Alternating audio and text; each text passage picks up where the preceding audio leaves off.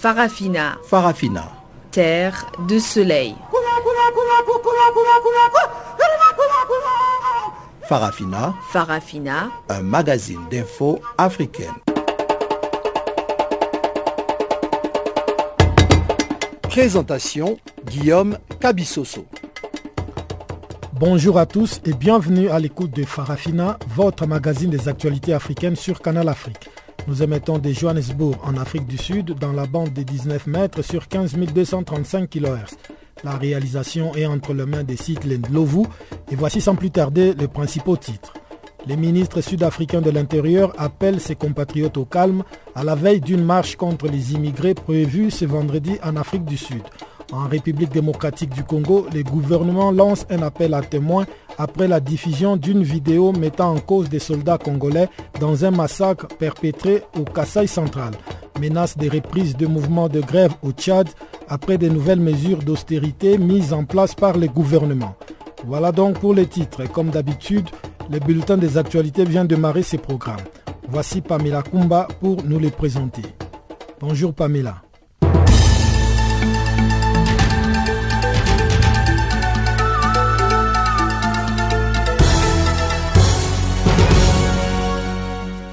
Merci Guillaume, bonjour à tous.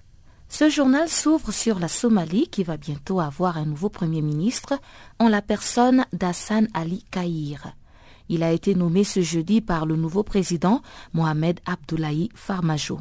Le préposé Premier ministre somalien est un ancien travailleur humanitaire et cadre d'une compagnie pétrolière. Il a promis d'œuvrer d'arrache-pied avec le président pour former un gouvernement qui représentera tous les Somaliens. Hassan Ali Kahir est un inconnu de la scène politique somalienne et il est doté comme le président de la citoyenneté américaine. Il est donc issu de la diaspora et a la double nationalité somalienne et norvégienne. Âgé de 49 ans, Hassan Ali Kahir était depuis deux ans et demi directeur du département Afrique de la compagnie pétrolière britannique Soma Oil and Gas. C'est un proche de l'ancien président Hassan Sheikh Mohamoud, auquel a succédé Farmajo. Sa nomination doit encore être approuvée par le Parlement. C'est un ouf de soulagement pour le Nigeria, dont les citoyens se livraient à toutes sortes de spéculations depuis le voyage de leur président pour des raisons de santé. Pour la première fois, les Nigérians ont pu entendre la voix du président Mohamedou Buhari à travers un coup de fil qu'il a passé à l'un de ses collaborateurs restés au pays. Ce coup de fil a suffi pour que les milliers de Nigérians venus prier en faveur de leur président jubilent. Pour eux, le simple fait d'entendre sa voix est une preuve irréfutable qu'il est bel et bien en vie, mieux que sa santé s'améliore de jour en jour. La situation juridique de Muhammadu Buhari était l'objet de toutes les polémiques au Nigeria. Cela fait environ un mois. En effet, depuis le 19 janvier dernier, le président est traité dans un hôpital londonien et certaines sources proches de la présidence indiquent qu'il va par ailleurs prolonger son séjour pour mieux se reposer. Au Sénégal, deuxième journée d'audition pour le maire de Dakar. Khalifa Sall s'est présenté devant les enquêteurs de la division des investigations criminelles dans le cadre d'une enquête sur la gestion d'un fonds de sa mairie. C'est un fonds public existant au sein de chaque mairie du Sénégal. Le maire de Dakar a de nouveau dénoncé une tentative d'intimidation de la part de la coalition au pouvoir qui rejette les accusations. Après son interrogatoire la veille, Khalifa Sall a expliqué que la caisse d'avance de sa mairie ne servait qu'à une seule chose, soutenir les citoyens sénégalais et les institutions. Le maire de Dakar reste confiant car il dit avoir été irréprochable. Le camp de Khalifa Sall estime que cette convocation de l'élu est une manœuvre politique pour écarter ce probable candidat à la présidentielle de 2019. En Afrique du Sud, un vent de xénophobie souffle très fort à travers le pays. Depuis plusieurs semaines, une série d'incidents violents dirigés contre des immigrés ravivent le spectre des émeutes xénophobes meurtrières de 2015 et 2008. Et ce jeudi, le ministre sud-africain de l'Intérieur, Malusi Gikaba, a lancé un appel au calme. Depuis deux semaines, plusieurs bâtiments occupés par des étrangers et soupçonnés d'abriter des maisons de passe ou de trafic de drogue ont été brûlés par des riverains en colère à Johannesburg et dans la capitale du pays, Pretoria. Ces incidents n'ont pas fait de victimes, mais conduit la police à renforcer sa présence et à procéder à de multiples arrestations. La flambée de violences anti-immigrés est très récurrente en Afrique du Sud.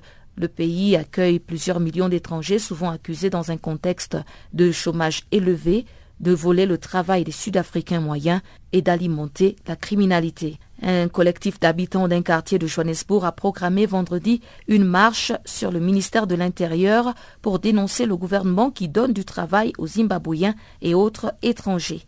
L'Organisation internationale pour les migrations a condamné les récentes attaques en rappelant qu'il n'existait aucune preuve que les étrangers sont à l'origine de la montée de la criminalité et du chômage en Afrique du Sud. Et on termine au Cameroun. Les anglophones sont toujours sans Internet. Coupés depuis plus d'un mois dans les deux régions de la minorité anglophone du Cameroun en conflit avec le pouvoir de Yaoundé, l'accès à Internet n'a jamais été rétabli, déplore l'ONG Internet sans frontières. L'avocate Julie Owono, responsable Afrique de cette ONG française, affirme qu'il s'agit de la coupure la plus longue jamais enregistrée sur tout le continent. Internet est totalement indisponible. La coupure d'Internet dans les deux régions anglophones a potentiellement fait perdre 1,35 million de dollars à l'économie du Cameroun, estime Julie Owono d'Internet sans frontières. Elle a ajouté que cela risque de creuser le fossé entre la partie anglophone et la partie francophone. L'ONG Internet sans frontières a également envoyé une lettre ouverte aux entreprises télécoms pour les encourager à ne pas couper Internet.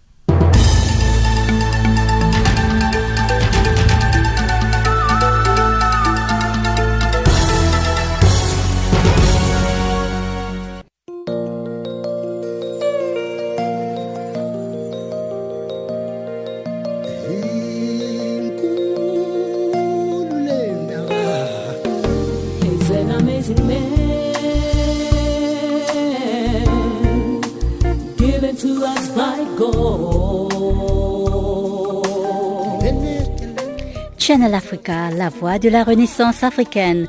Écrivez-nous sur notre page Facebook Channel Africa. Faites-nous des tweets French Farafina ou bien Channel Africa 1.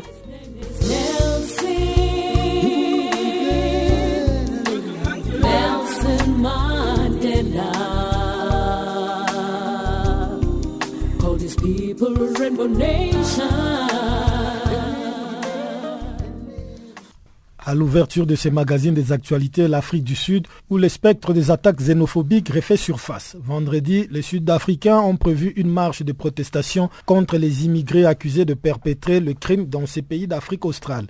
Les Sud-Africains entendent ainsi protester contre l'emploi des étrangers dans ces pays. Le ministre sud-africain de l'Intérieur, Malusi Gigaba, a lancé ce jeudi un appel au calme. Mais pour Marc Bafou, président de l'Africa Diaspora Forum, c'est le gouvernement qui nourrit la haine des Sud-Africains contre les étrangers. Il est au micro de Pamela Kumba. Le gouvernement a donné la permission pour qu'il y ait la marche. Si vraiment, si vraiment vous ne voulez pas les violences, vous, vous n'allez pas vous n'allez pas donner cette permission parce que dans tous les cas, demain, il y aura des violences. Donc, donc le fait d'accepter que les gens aillent marcher parce qu'ils sont en train de parler des, des, migrants qui prennent leur travail et tout ça. Euh, c'est comme si tu, tu donnais une, un certificat aux gens d'aller faire la violence. Mais le fait que le ministre Domafeuz, Malouzi euh, Gigaba, vienne à la télé lancer un appel au calme, tout en ne condamnant pas cette marche, est-ce que quelque part, c'est une façon pour lui de se rétracter un peu et à appeler les Sud-Africains à, rester chez eux. Non, pas du tout. Enfin, moi, je n'ai pas encore bien regardé ce qu'il a dit, mais je, vais, lire son message. Mais je crois bien qu'il a dit que les gens sont en train euh, de, protester contre euh, les migrants qui, qui, prennent leur travail de manière illégale et tout ça, et qu'il euh, faut laisser les gens aller protester les Sud-Africains vont sortir parce qu'ils ont dit qu'ils vont marcher, ça fait au moins un mois, euh, si ce n'est pas plus. Alors, euh, ils ont mobilisé beaucoup, beaucoup de gens. Nous, avec les informations qu'on a, il y a des douzaines, des, dizaines de, bus qui vont venir euh, déverser des gens à Pretoria pour marcher. Donc, dans tous les cas, on se dit que les gens vont casser des, des magasins et tout ça à Pretoria. Vraiment, on a peur demain. Et quel est le message que vous lancez aux étrangers euh, qui sont à Pretoria ou même ceux qui sont à Johannesburg ou dans d'autres villes? Nous, on demande aux migrants de rester chez eux, demain. Euh, nous, demain, on n'encourage pas les gens de sortir, que ce soit à Pretoria ou à Johannesburg. On demande aux migrants de rester chez eux parce que cette marche, les gens vont l'utiliser pour attaquer les migrants. Euh, on ne sait pas. Euh, il est bien vrai que la marche va se passer à Pretoria, mais ils ont tellement euh, mobilisé les gens que partout dans les temps, dans les bidonvilles et tout ça, il y a, plein de gens qui sont braqués, qui attendent demain pour peut-être faire la violence sur les migrants. Donc, donc nous, on demande aux migrants demain de, faire très attention partout où ils seront et surtout, on leur demande de rester chez eux les gens qui ont des, petits commerces et tout ça, demain, ils les gardent fermés. Parce que la journée de demain, si tu n'as pas vendu, ça va. Mais si tu vas vendre, euh, que tu te fais attaquer ou tu te fais, tu, as ton magasin détruit, bon, tu ne tu, tu, pourras plus vendre. Voilà. Mm. Donc, euh, euh, la diaspora africaine encourage les migrants de rester chez eux demain, en tout cas. Vous avez évoqué un sentiment de peur. Vous pensez que ce sera encore possible pour un migrant de vivre euh, paisiblement et se sentir en sécurité dans ce pays, outre le problème de papier pour ceux qui en ont Non, mais les migrants ont toujours eu des problèmes de papier ici. les migrants qui viennent ici, l'Afrique du Sud fait semblant de recevoir les gens, mais les migrants qui viennent ici en majorité n'ont pas de papier. C'est ça la réalité. Euh, euh, les, centaines de personnes qui vont au ministère de l'Intérieur pour aller euh, prendre un papier. On ne les enregistre pas, on ne leur donne pas des papiers, mais en même temps, le même gouvernement parle des gens qui sont illégaux dans le pays et tout ça. Donc, l'Afrique du Sud est en train de faire des petits jeux avec les migrants. nous, on demande que vraiment cette histoire qui a été portée euh, euh, euh, à la connaissance de l'Union africaine par le Nigeria soit prise au sérieux. La grève s'est poursuivie ce jeudi dans certaines écoles de région de la Guinée en dépit de la reprise des cours dans la capitale Conakry et dans plusieurs autres provinces. Plusieurs enseignants accusent le représentant des syndicats d'avoir été corrompus par les autorités. Pendant ce temps et sur un autre chapitre, on signale des débats houleux ce jeudi au Parlement qui doit adopter les nouveaux codes électoraux et les codes des collectivités. Éclairage avec notre confrère Nouhou Baldé depuis Conakry. Il y a une reprise, euh, disons, morose en Guinée. Il y a des écoles qui ont repris où on voit des enseignants et des élèves. Il y en a d'autres où on voit des enseignants. Les élèves tardent à venir parce que les parents ont peur euh, des mouvements, des mouvements qui euh, se sont poursuivis jusqu'hier et vous le savez sans doute qui ont occasionné au moins sept morts, dont des personnes tuées par balle. Donc il y a, l'inquiétude dans certaines familles, mais dans les écoles, on nous explique que l'espoir est là, qu'il y ait la reprise d'ici euh, lundi prochain. En tous les cas, il y a des régions et des préfectures où euh, le syndicat a décidé de poursuivre le mouvement de grève. C'est le cas à Kindia où une réunion s'est tenue ce matin les enseignants et le syndicat de l'ensemble ont décidé de, poursuivre. Ils ont critiqué les accords, ils ont fustigé le comportement des responsables euh, au sommet qui sont à Conakry et qui ont négocié avec le gouvernement. D'ailleurs, euh, euh Dr Tissavane et Amara Balato Keita sont accusés de corruption euh, certains syndicalistes de base estiment que leur rencontre avec le chef de l'État a débouché sur de la corruption et que c'est ce qui a fait accepter ces responsables syndicaux des accords qui n'ont pas abouti puisque le principal point de revendication, c'était l'augmentation de salaire. Vous savez euh, sans doute qu'il y a le point d'indice qui a été baissé par ce gouvernement au mois de novembre dernier. Ce point d'indice au temps du général Lansana Conté était monté jusqu'à 1030 et c'est ce qui a été baissé à 1000 à, 750 au lieu de 1030 à 750 euh, au mois de novembre dernier et c'est ce que le syndicat réclamait puisque ça, ça avait une incidence directe sur leur salaire. Donc ce point n'a pas été obtenu. Euh, le gouvernement a proposé d'en discuter avec le syndicat au mois de septembre prochain. Et c'est ce que certains syndicalistes de base n'ont pas aimé. Donc euh, euh, la grève continue à Kindia, à Kélimélé et dans certaines villes.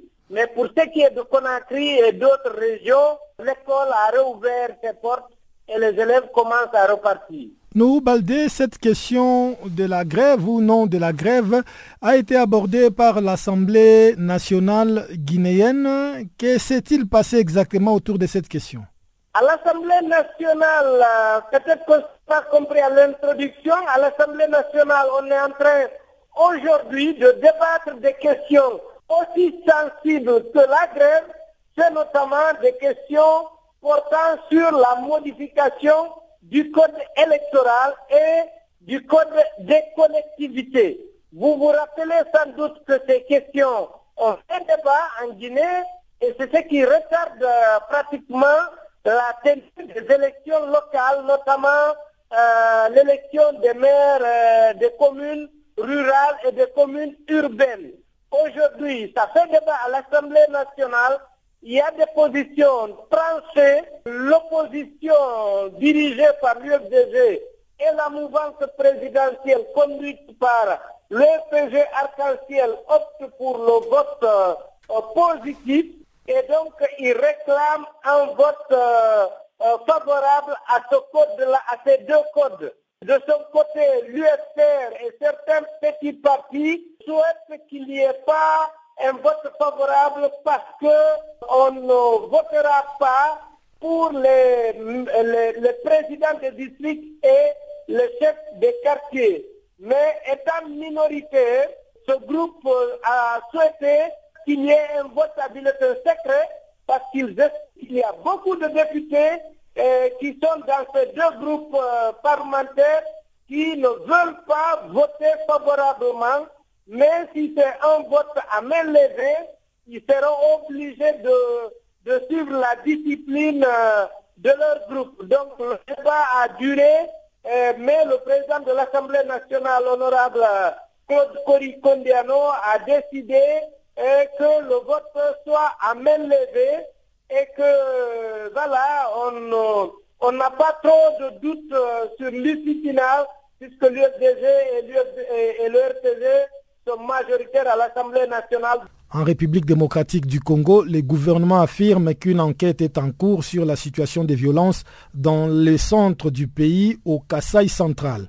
Cela intervient après la diffusion d'une vidéo mettant en cause des militaires de l'armée nationale dans un massacre dans cette partie du pays. Le gouvernement demande aux personnes qui ont vécu la scène macabre à témoigner devant l'auditorat militaire.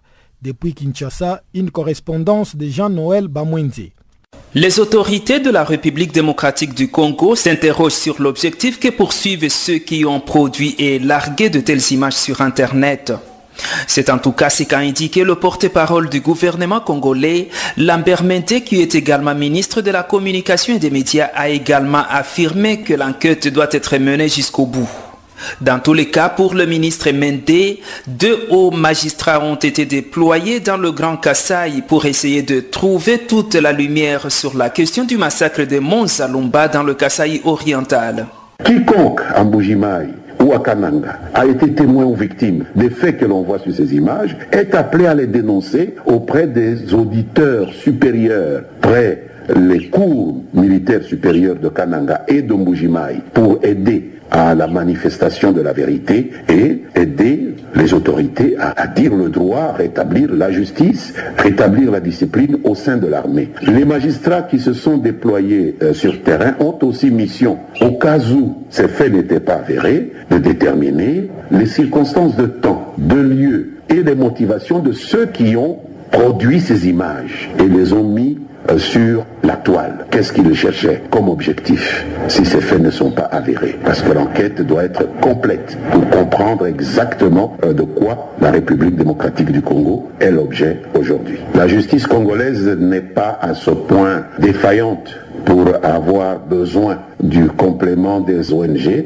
Les ONG ne sont pas outillées pour mener des enquêtes judiciaires. Des partenaires dont les Nations Unies, les États-Unis, l'Union européenne et la France ont demandé plus de lumière sur ces images, même si le gouvernement congolais parle plutôt de montage grossier.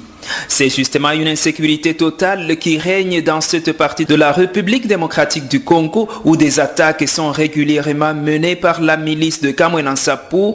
La Commission électorale nationale indépendante appelle à l'esprit de paix dans cette partie du pays.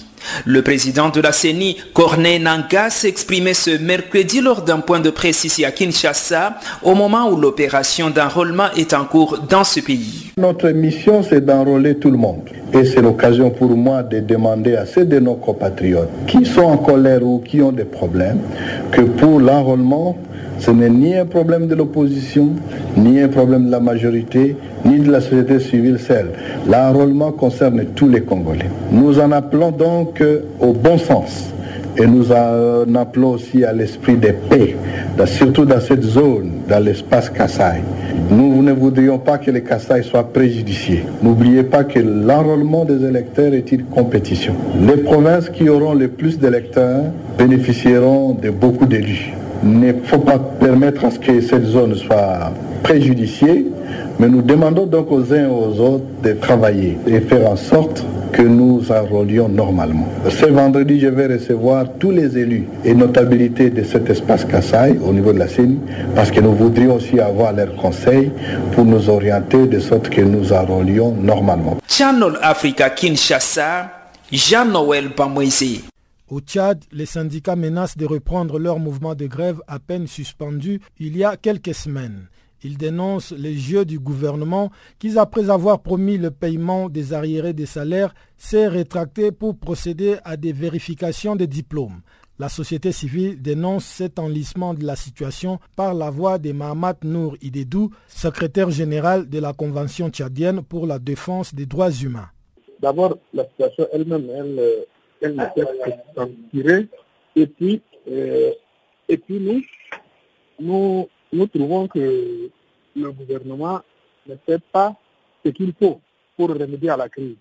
Bon, ça, c'est par rapport à beaucoup de, facteurs, que, beaucoup de, de, de que nous, nous constatons. Parce que d'un côté, il fait des dépenses somptueuses. Nous estimons que le gouvernement ne fait rien pour euh, améliorer la situation. Et là, et là, la société civile, avec euh, nous, les défenseurs des droits de l'homme et les syndicats, bon, euh, nous sommes tous euh, solidaires pour utiliser toutes les actions citoyennes et légales pour essayer de soulager le, la souffrance des populations. Parce qu'en ce moment, vous savez que la crise elle-même a été provoquée pratiquement par, par, le régime de, de, de Regardez les dépenses qu'ils viennent de, faire pour fêter l'élection de M. Moussa à, comme euh, président de, l'Union africaine, alors qu'à côté, les gens n'ont même pas à manger. Les salaires ne sont pas payés à terme échu. Il faut amputer de 50% des indemnités. Et les étudiants n'ont plus de bourse. Les tensions sociales sont euh, presque euh, quotidiennes. Et donc, malgré tout, tout ça, le pouvoir encore essaye de, de, de, de toujours le, le, la situation. Par exemple, dernièrement, il y a eu, de, en plus de ces mesures, les fameuses 16 mesures qui, qui, ont amené à la réduction des indemnités ou autres, il y a eu une loi qui a été votée par l'Assemblée qui euh, pratiquement réduit, interdit carrément les, les, les. Une loi très liberticide. Avant-hier, il y a eu une circulaire qui gèle les effets financiers de, de, des avancements des fonctionnaires, etc. Donc, le gouvernement, non seulement il ne fait rien pour remédier à la crise, mais il, il, il durcit les mesures sociales pour, pour aggraver la souffrance des populations. Et je vous dis que ce n'est pas en réduisant les indemnités qu'on va faire des, économies sur, qui peuvent juguler la, crise. Les économies doivent être faites ailleurs. Euh, L'Union des syndicats du Tchad menace de reprendre la grève alors qu'ils avaient euh, décidé de suspendre. Vous pensez que le gouvernement, face à cette menace, va céder et, retirer la suspension des paiements des primes d'ancienneté? Le syndicat n'a plus le choix parce que le syndicat, en fait, euh, si le syndicat a donné la chance à, suspendre la grève pendant euh, trois semaines, c'est plus pour donner la chance plutôt aux négociations qu'il y a avec le gouvernement. Parce que ce n'est pas parce que le gouvernement a fait des concessions. Les concessions du gouvernement, c'était quoi? C'était que les, gens avaient voulu sanctionner des fonctionnaires qui étaient allés en grève et que maintenant, ils ont simplement levé ces sanctions, c'est tout. Donc, ce n'est pas un choix de, concession en tant que tel. Malgré tout ça, la bonne volonté du syndicat était qu'ils ont accepté de suspendre la grève pour trois mois. Mais après, après, normalement, quand euh, le syndicat manifeste une telle bonne volonté, le gouvernement aurait dû suivre. Or, le gouvernement au lieu de faciliter la chose, il, est en train de, créer plus que d'autres mesures plus, plus les unes que les autres. Et donc, ça va obliger le syndicat à entrer encore en grève. Parce que nous sommes en train de nous préparer euh, à une prochaine grève après la, fin de, l'ultimatum lancé par euh, le syndicat. Vous savez que le syndicat a buté sur deux obstacles. Le premier obstacle, le gouvernement refuse de lever les mesures réduisant les indemnités. Deuxième obstacle, c'est la loi liberticide qui interdit pratiquement aux syndicats, aux, travailleurs de faire grève. Et donc, euh, ça, c'est difficile. Si le gouvernement ne s'aide pas, la grève va reprendre certainement.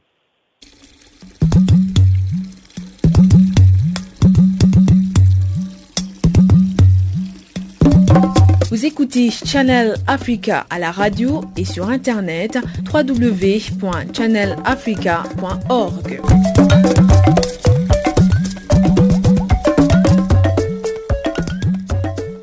Place à présent à Chanceline Louraquois qui vient de faire son entrée dans ses studios pour nous présenter les nouvelles économiques du jour.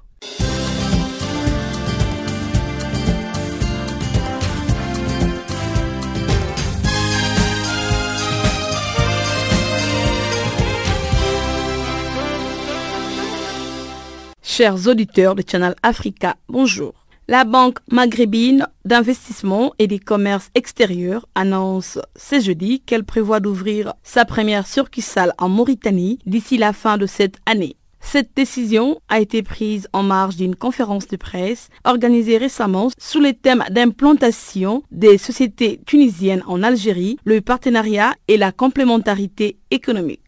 Lors de cette réunion, les cinq pays du Maghreb, qui sont l'Algérie, la Libye, la Mauritanie, le Maroc et la Tunisie, ont décidé de libérer l'écart du capital de la banque, moyennant une enveloppe de 150 millions de dollars. La mobilisation de ces capitales donnera une bouffée d'oxygène à la structure qui a été lancée officiellement en décembre 2015 et qui tarde toujours à démarrer ses activités. D'après la Banque mondiale, la Banque maghrébine a pour rôle de renforcer les flux des échanges commerciaux dans cette zone d'union du Maghreb arabe qui est l'un des plus faibles au monde avec un taux qui avoisine le 3%. Rappelons que cette banque a pour principal objectif de financer des projets d'envergure dans les secteurs des télécommunications, des infrastructures, de l'électricité dans l'ensemble des pays du Maghreb. Le gouvernement ivoirien a officialisé le mercredi la décision de privatiser ces 10% des parts détenues dans les capitales de la nouvelle société interafricaine d'assurance banque. Il s'agit de 2 millions d'actions qui seront cédées à des structures publiques et au grand public via la bourse régionale des valeurs mobilières au prix de 9 000 francs CFA le titre. Cette privatisation va ainsi consacrer l'entrée de la nouvelle société interafricaine d'assurance banque sur le marché financier sous-régional. En rappel, le gouvernement avait en effet émis les vœux de réserver 5% de ses actions au Conseil Café Cacao l'année dernière. Notons que la période de souscription reste à préciser.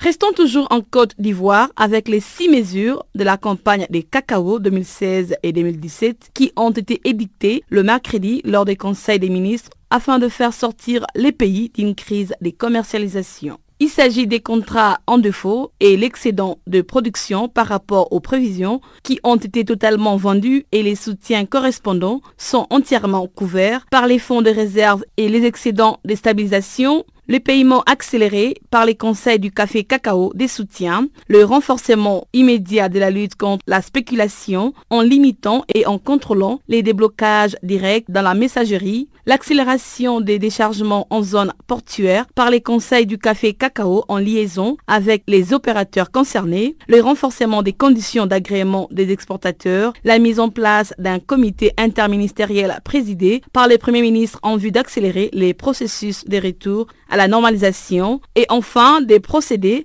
à un audit du système des commercialisations du Conseil du café cacao. Autre chose à savoir est que le gouvernement tient à assurer les opérateurs que les engagements pris à travers le système des commercialisations seront entièrement respectés. De ces faits, ces derniers les invitent à participer de manière active.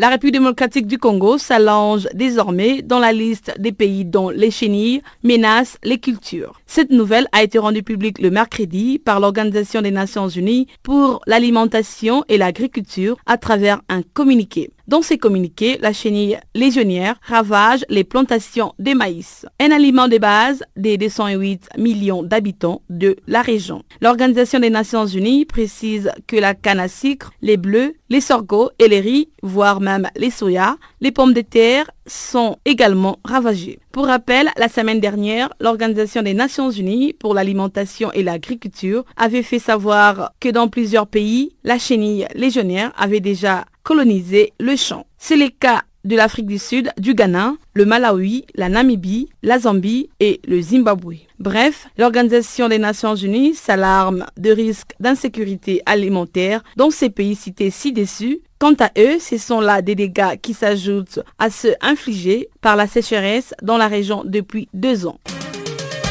La Commission de la concurrence de l'Afrique du Sud a récemment accordé à la banque ABSA Backless l'immunité conditionnelle contre une potentielle amendée de 10% sur son chiffre d'affaires. La Commission exige une seule condition qui est de poursuivre sa coopération dans le cadre de l'enquête ouverte concernant la manipulation des prix du RAND par certains établissements financiers. Le président de la commission de la concurrence, Tembikosi Bonakele, a indiqué devant un comité parlementaire que cet accord fait l'objet d'un sujet à confirmation en fonction de l'étendue de leur coopération.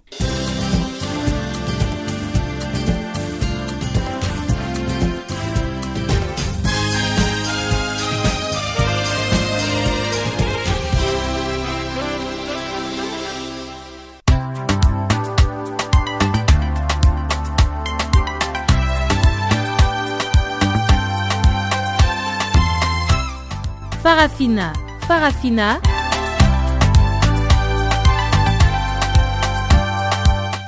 L'actualité panafricaine en français? Ah bon? Mais oui, c'est tous les jours de lundi à vendredi 16h GMT. Sur Channel Africa, la voix de la Renaissance africaine.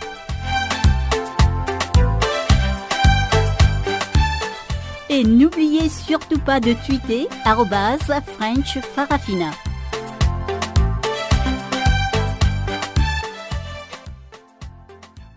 Dans la deuxième partie de ce magazine des actualités, arrestation de deux journalistes de la presse privée dans la région trouble du sud-ouest du Cameroun. Ils ont été transférés à Yaoundé, la capitale, où ils devront être entendus sur les faits qui leur sont reprochés, à savoir la couverture de revendications fédéralistes ou indépendantistes des syndicalistes emprisonnés. Sur la situation dans les régions sud-ouest du Cameroun, voici les précisions de Léonard Nkoum, président du syndicat des journalistes camerounais, section sud-ouest. Euh, la situation reste euh, tendue, la presse est mutilée, la presse euh, est choisie de s'exprimer telle qu'elle voit les choses, que les autorités nous interdisent de vraiment donner l'information telle qu'elle se déroule dans les deux régions par rapport à la crise anglophone. nous sommes systématiquement appelés à donner l'information qui prouve que tout est normal. Le gouvernement est en train de tout faire pour, pour maîtriser la situation et jusque-là, deux de nos collègues qui, qui, qui, qui travaillaient avec deux presses privées différentes Guardian Post et des Sun Newspaper sont, euh, ont été arrêtés et transférés à, Yaoundé où ils sont euh, jusqu'à présent. Quels sont les reproches qui ont été formulés à l'endroit de ces deux confrères arrêtés? Euh, Jusqu'à présent, nous ne savons vraiment pas qui sont reprochés, mais nous savons qu'ils ont toujours écrit des articles très, très vers le gouvernement. Euh, nos collègues qui sont à Yaoundé n'ont pas pu le voir. Ils sont partis à deux reprises pour, pour voir même le salut, mais ce n'était pas possible. Donc, ils nous ont dit que demain, vendredi, ils iront euh, les voir accompagnés de, de l'avocat qui est en train de suivre leur affaire. Mais où en est-on actuellement avec le procès qui avait débuté, les procès qui concernent les syndicalistes qui ont été justement interpellés? Les syndicalistes, on attend, oui, oui, euh, l'affaire a été renvoyée au 23 mars. Donc nous sommes en train d'attendre jusqu'à ce jour-là où on saura ce qui va se passer à, à Yaoundé. Donc c'est la situation actuelle. Nkoum Léonard, vous êtes président du syndicat national des journalistes camerounais, section du sud-ouest. L'Internet ainsi que les réseaux sociaux reste coupé dans cette partie du pays. Vous qui représentez un peu les intérêts des journalistes euh, dans cette partie, euh, qu'est-ce que les autorités avancent comme raison pour maintenir cette partie du pays sans Internet? Non, c'est ce qu'ils avancent, c'est les raisons sécuritaires. Ils disent que les, gens utilisaient l'Internet, les réseaux sociaux pour euh, insulter les autorités, pour...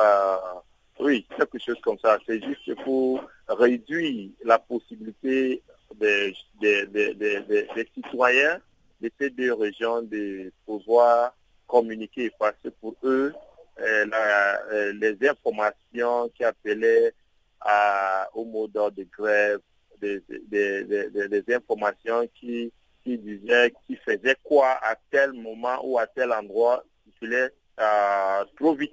Et pour eux, ça facilitait euh, euh, tout ce que les, enseignants, les avocats et la société civile voulaient contre le gouvernement. Donc pour eux, c'est pour contrôler et réduire euh, tout ça. Parlons à présent de ces cris d'alarme des Nations Unies qui ont besoin de 4,4 milliards de dollars de financement d'urgence pour faire face à des situations de famine au Nigeria, en Somalie, au Soudan du Sud et au Yémen. Déclaration du secrétaire général Antonio Guterres lors d'une conférence de presse mercredi au siège de l'ONU à New York. C'est un dossier de Chanceline Louraquois.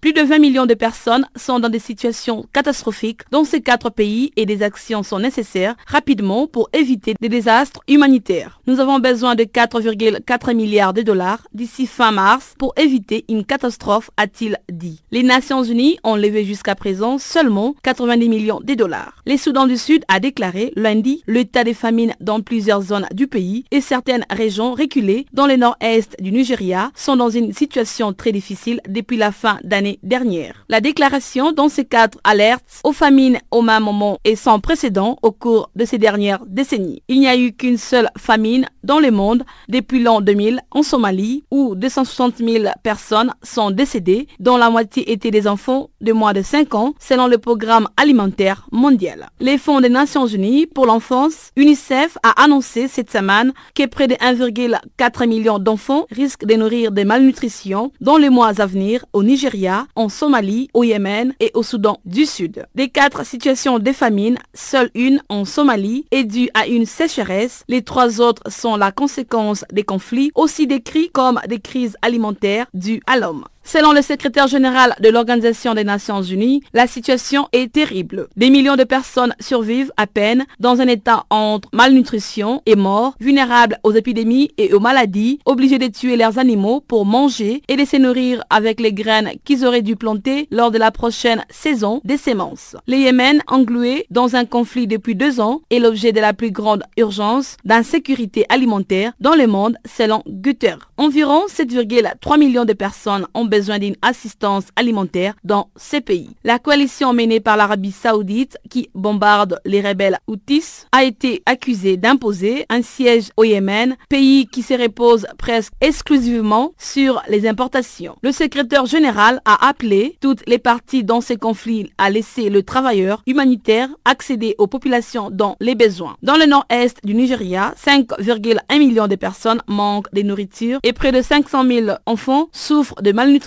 aiguë alors que les conflits avec les groupes djihadistes Boko Haram se poursuivent. Au Soudan du Sud, 5 millions de personnes ont besoin de nourriture. Ce nouvel appel de l'Organisation des Nations Unies intervient alors que les agences des Nations Unies peinent déjà à faire face aux besoins humanitaires en Syrie et à la crise de réfugiés. Les pressions sur les ressources naturelles de plus en plus intenses, les inégalités qui continuent de se creuser et les répercussions négatives du changement climatique compromettent la capacité de l'homme à se nourrir par lui-même à l'avenir. Tel est le message alarmant d'un nouveau rapport de la FAO publié mercredi. Suivons les explications sur ces rapports par Lorenzo Bellou, économiste au siège de la FAO, dont les propos ont été recueillis par Muriel Sarr. Un nouveau rapport publié par la FAO attire l'attention de la communauté internationale sur la capacité future de l'humanité à se nourrir. Selon la dernière édition du rapport Tendances et défis, une approche de statu quo ne permettrait pas au monde d'atteindre l'objectif fin zéro à l'horizon 2030. Le rapport met l'accent sur 15 tendances et 10 défis auxquels il faudrait faire face. Dans le rapport, nous mettons en exergue la croissance économique, qui va continuer probablement dans les prochaines années. Et nous attendons de cette croissance une augmentation de la demande, surtout des ressources naturelles en termes de terre, d'eau, mais surtout en termes d'énergie. La deuxième tendance que nous voyons comme une tendance assez importante, c'est la croissance de la population. Il y a des projections de la population à 2050 et 2100 qui euh, nous indique que nous serons plus ou moins 10 euh, milliards en 2050 et presque 11 milliards en 2100. C'est clair que tout ça nourrit davantage les besoins de, ressources naturelles et d'énergie. Et disons une autre tendance que nous mettons en exergue, c'est le fait que toute la croissance économique et les activités humaines vont se passer dans un contexte qui devient de plus en plus instable en termes de conflits, surtout pour les ressources, mais aussi de mouvements de population, de migration pour des raisons euh, économiques et sociales. Tout ça va se passer dans un contexte où les changements climatiques vont jouer un rôle très important. Combien de personnes seraient à risque d'insécurité alimentaire si les tendances actuelles persistent? Nous estimons qu'en 2030, plus de 600 millions de personnes pourraient ne pas avoir suffisamment de nourriture parce que la richesse n'est pas distribuée de façon équitable. C'est pour ça que dans le rapport, on souligne encore une fois qu'il faut des mécanismes de protection sociale et en même temps des investissements qui soient à l'avantage des pauvres. Il y a les moyens pour aborder cette question, mais il faut aussi une volonté politique de le faire. À quel point nos systèmes alimentaires devraient-ils changer afin de produire davantage de nourriture? L'augmentation de la population nous demande de produire euh, plus de nourriture, mais nous avons des contraintes en termes de ressources naturelles et surtout un besoin de réduire les émissions de gaz à effet de serre parce qu'on veut que l'agriculture soit un gré de contribuer aux réductions de gaz à effet de serre comme les autres secteurs. Alors là, il faut des changements. Déjà aujourd'hui, on a des technologies qui, euh, comme l'agriculture de conservation, l'agroécologie et les bonnes pratiques agricoles en général, demandent d'être exploitées davantage et mieux explorées. C'est-à-dire, il faut investir davantage dans la recherche, dans la possibilité de rendre cette pratique agricole spécifique au contexte dans lequel elles doivent être appliquées. Et quels sont les défis majeurs auxquels nous serons confrontés? Pour euh, changer les systèmes alimentaires, on a des défis qui nous poussent à changer les sources d'énergie. On sait que on ne peut pas continuer avec les énergies fossiles. Il faut trouver d'autres sources d'énergie. Il faut trouver les façons de produire plus avec moins de ressources. Ça veut dire euh, investir en recherche, investir en technologie et surtout investir de façon que la recherche de la durabilité environnementale n'empêche pas d'adresser les besoins des plus pauvres. Il faut donner aux pauvres la capacité d'épargner et investir, et ça nous ouvrira des perspectives meilleures. Page santé à présent dans ces magazines des actualités. Le paludisme qui a fait plus de 400 morts dans le monde en 2015 devient plus résistant aux traitements antipaludéens. Après l'Asie du Sud, un cas de résistance au principal médicament, l'artémicine, a été observé pour la première fois en Afrique. Cette découverte, objet d'une communication mercredi dans la revue médicale américaine New England Journal of Medicine, est préoccupante pour les efforts mondiaux de contrôle du paludisme et de surveillance de la résistance du parasite à l'artémicine. Celle-ci est la principale arme contre cette maladie transmise par des moustiques qui a touché 214 millions de personnes en 2015 et fait 429 000 morts, surtout en Afrique subsaharienne chez les jeunes enfants. Cette équipe internationale de recherche a identifié l'origine africaine de ces parasites résistants à l'artémicinine détecté chez un malade chinois qui a voyagé de Guinée équatoriale en Chine. Normalement, l'artémicinine, combinée à un autre antipaludéen, élimine les parasites du sang en trois jours. Mais dernièrement, des souches de parasites Plasmodium falciparum en Asie du Sud sont devenues plus résistantes à l'artémicinine. Cette résistance est encore partielle et la majorité des malades guérissent. Cela leur prend juste plus de temps. Toutefois, l'Organisation mondiale de la santé, l'OMS, et tous les experts redoutent que les Plasmodium falciparum ne finissent par développer une résistance totale à l'artémicinine, comme c'est déjà le cas pour les autres antipaludéens. Cette nouvelle étude a été menée par Jun Kao de l'Institut Johnson des maladies parasitaires en Chine. Celui-ci a pu confirmer que le parasite était porteur d'une nouvelle mutation dans un gène dit K13, le principal agent de la résistance à l'artémicinine en Asie. L'origine africaine de cette mutation a été établie par un séquençage génétique effectué par Anab Pen, professeur de biosciences à l'Université de sciences et technologies du roi Abdallah en Arabie saoudite. La propagation de la résistance à l'artémicinine en Afrique serait un revers majeur dans la lutte contre le paludisme, puisque ce médicament est la seule arme efficace contre cette maladie pour le moment, souligne le professeur Penn. Il est de ce fait très important de surveiller régulièrement la résistance à l'artémicinine dans le monde.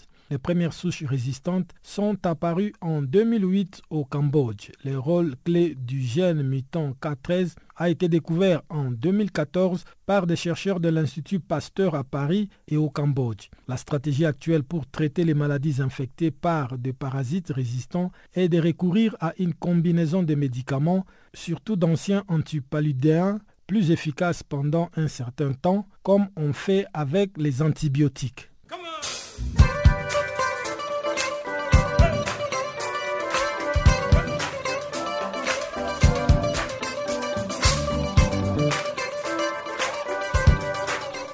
Farafina, votre rendez-vous hebdomadaire sur Channel Africa, la radio panafricaine. Farafina, votre programme des actualités en langue française sur Channel Africa.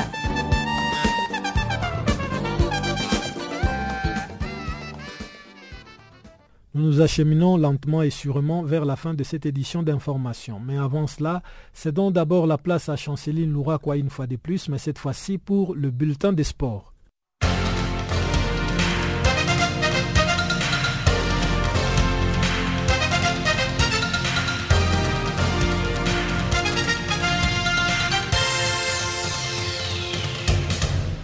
Bonjour. La Fédération nigérienne de football s'est prononcée ce jeudi contre la candidature de l'actuel président de la Confédération africaine de football, Issa Ayatou. Ce dernier avait récemment annoncé qu'il se présenterait à la prochaine élection pour un huitième mandat successif. Le président de la Fédération nigérienne, Amadou Pinik, souhaite plutôt apporter son soutien au président de la Fédération malgache de football, Ahmad Ahmad. Amadou Pinik s'est dit satisfait de voir un malgache se démarquer pour défier Issa Ayatou. Il déclare, je cite, je souhaite une bonne chance au président malgache Ahmad Ahmad à la tête de la Confédération africaine de football. Fin de citation. Le président de la fédération nigérienne précise que la Confédération africaine de football a besoin d'une nouvelle génération de leadership suite aux changements intervenus à la Fédération internationale de football association. Il conclut qu'il sera mieux que l'actuel président de la CAF prête l'oreille au public au lieu de se limiter à un cercle restreint.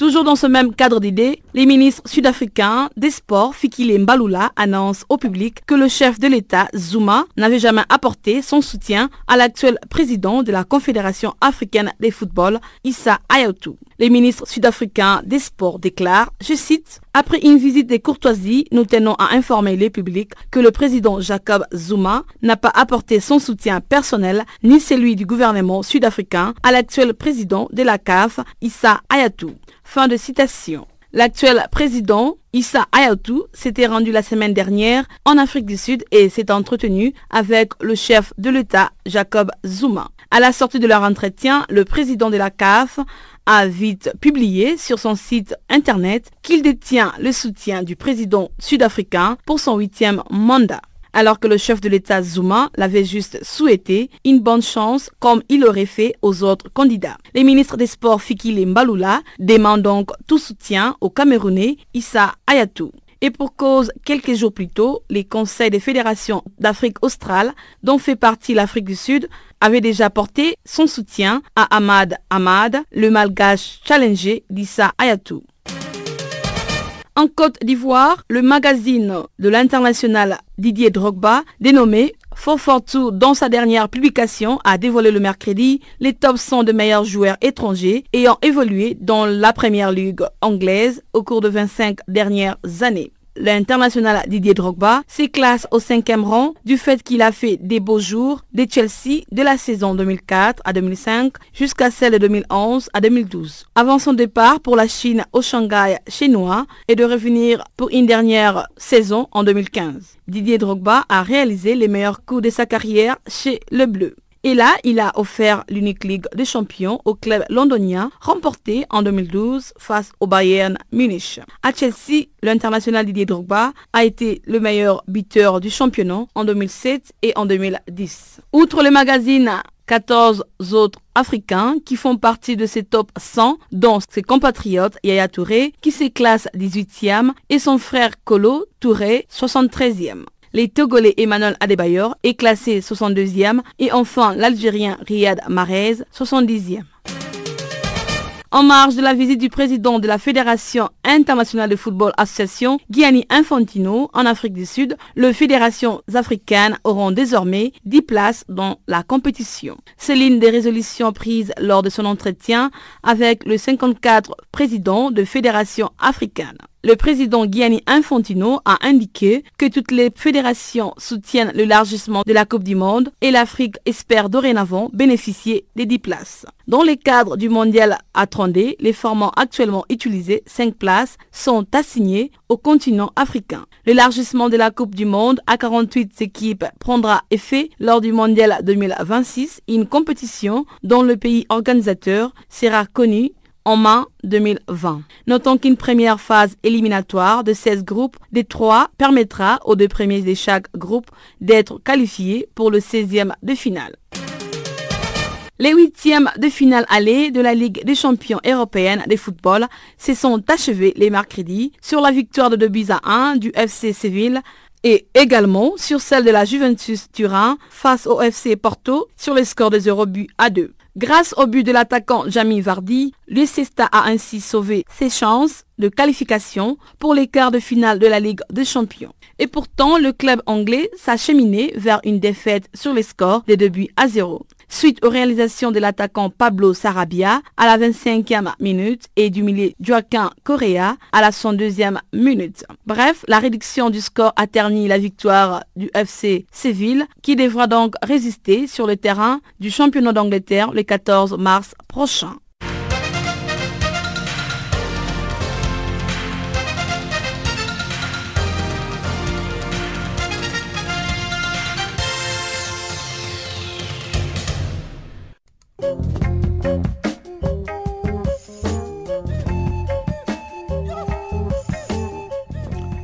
Ainsi s'achève, mesdames, mesdemoiselles et messieurs, cette édition du magazine des actualités sur Canal Afrique, la voix de la Renaissance africaine. Avec vous, c'était Guillaume Kabissoso.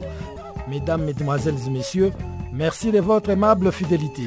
Le prochain rendez-vous est pris pour demain, même heure, même fréquence. En attendant, au revoir.